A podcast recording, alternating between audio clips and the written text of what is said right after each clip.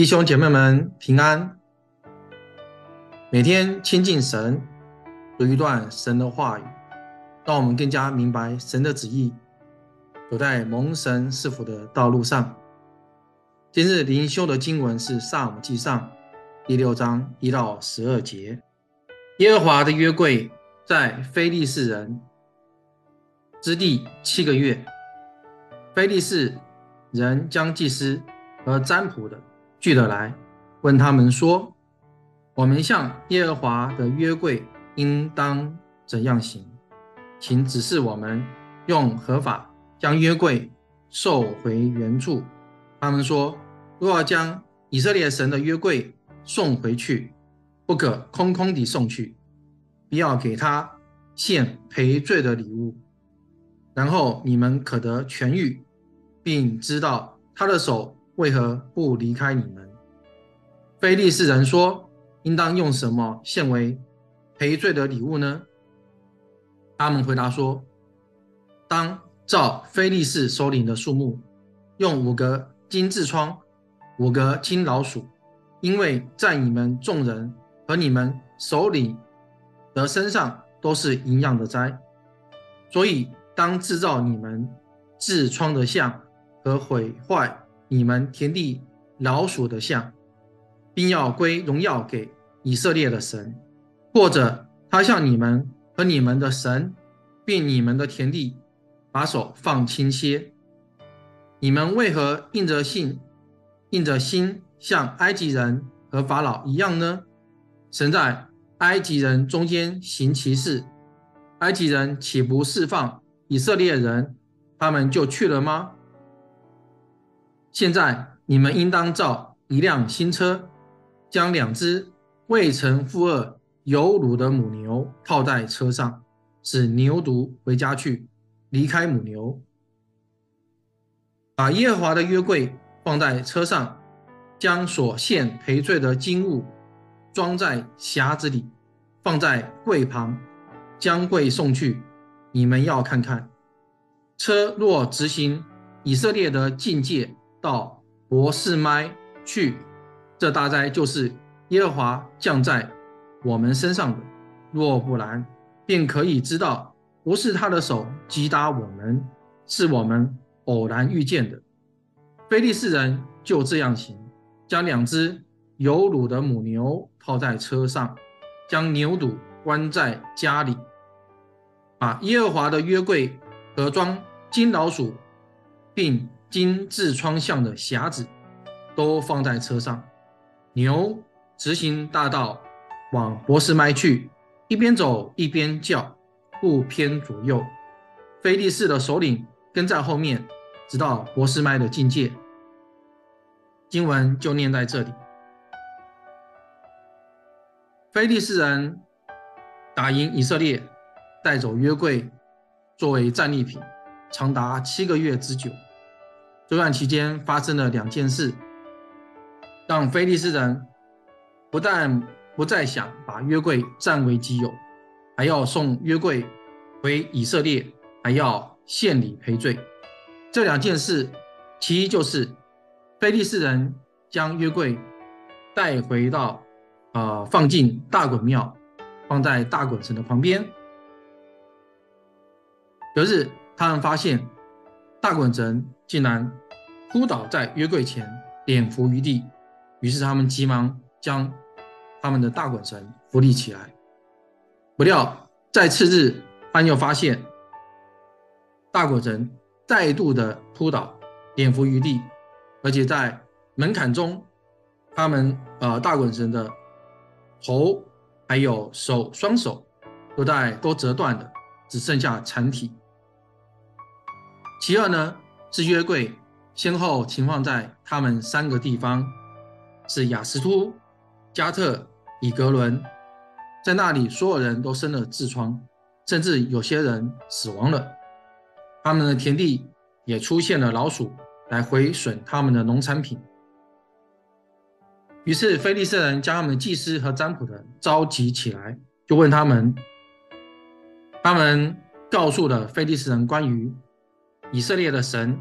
在埃及所行的奇事，最终法老释放了以色列人离开埃及。他们又说，不可空着手送约柜回去，要制作五个金痔疮和五个金老鼠，当做赔罪的礼物。而且赔罪是不够的，要将归荣耀给以色列的神。虽然如此，但在非利士人的心中，他们心中还是存疑，他们碰到的生痔疮啊，还有发生的鼠祸。是否是自然发生，而不是来自以色列神的惩罚？他们的祭司和占卜说，有一个方法一试便知了。首先，我们来造一辆新车，然后用两只未曾负轭的母牛来拉车，并将他们出生不久的小牛犊关在家中。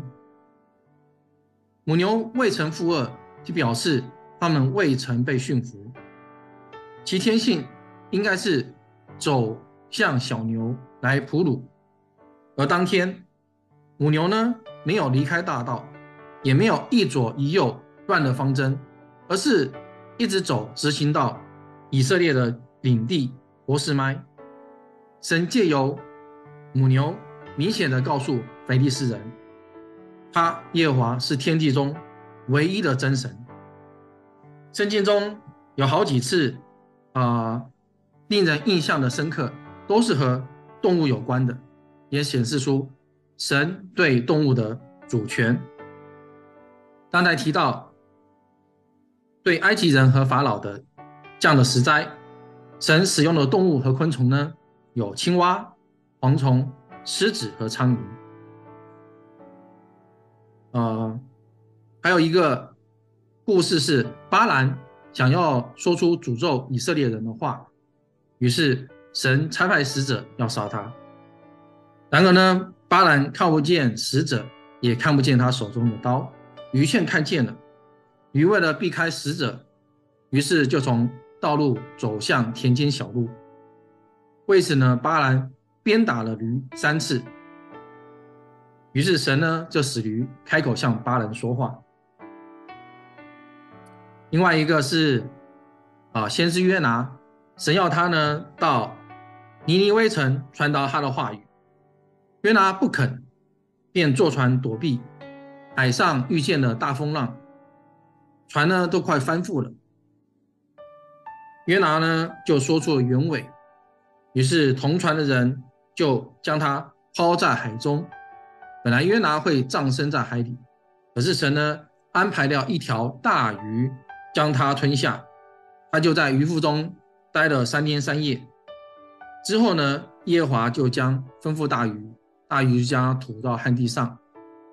另外一个是儿童主日学都会教导的但以理的故事，他被人设计了，被大力乌王扔在狮子口中，但是神呢差遣使者封住了狮子的口，不叫它伤害但以理。圣经还记载了许多与动物有关的故事，就不一一列举了。对了，你知道十二生肖中有一种动物，圣经不曾记载，你知道是哪一个吗？是老虎。但如果你有查到在圣经中有记载的话，就请告诉我。由于祭司以利不记。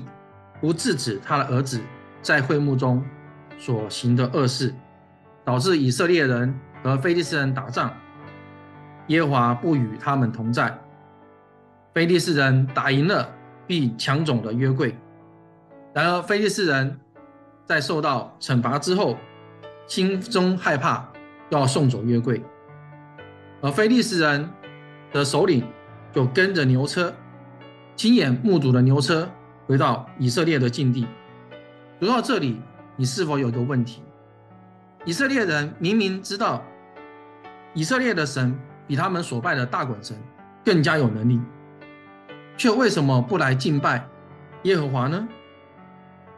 以赛亚书四十五章六到七节：从日出之地到日落之处，使人都知道，除了我以外，没有别神。我是耶和华。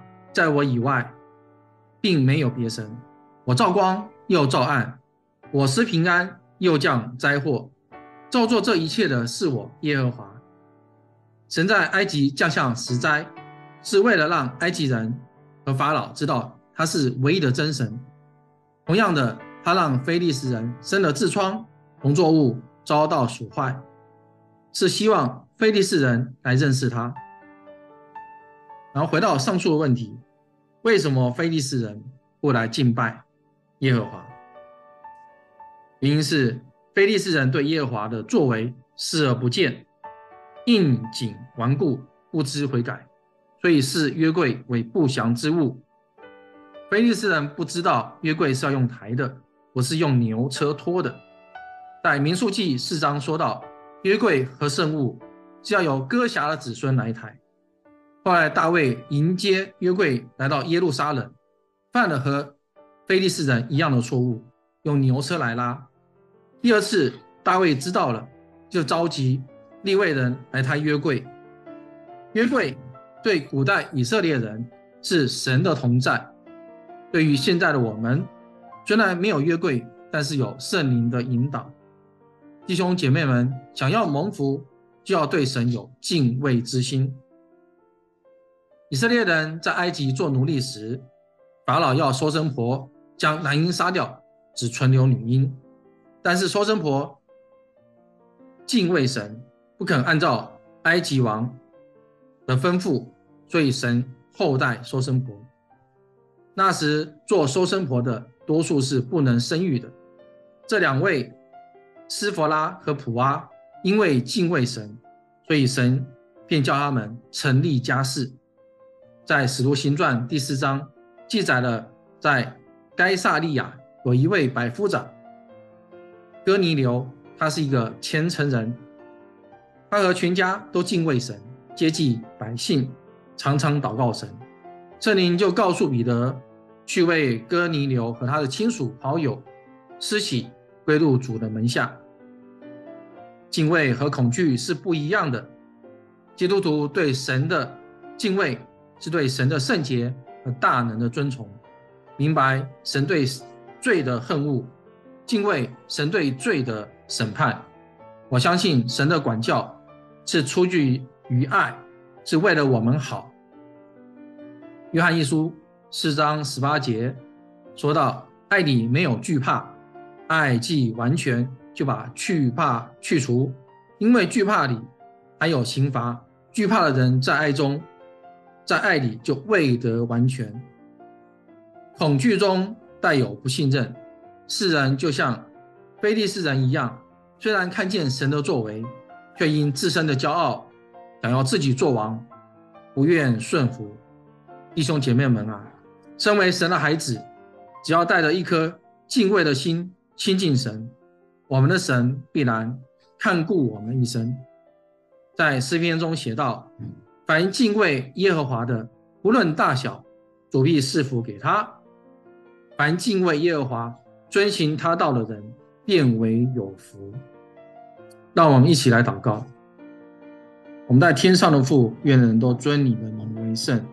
谢谢你将你的话语赐下给我们，让我们时刻明白你的话语。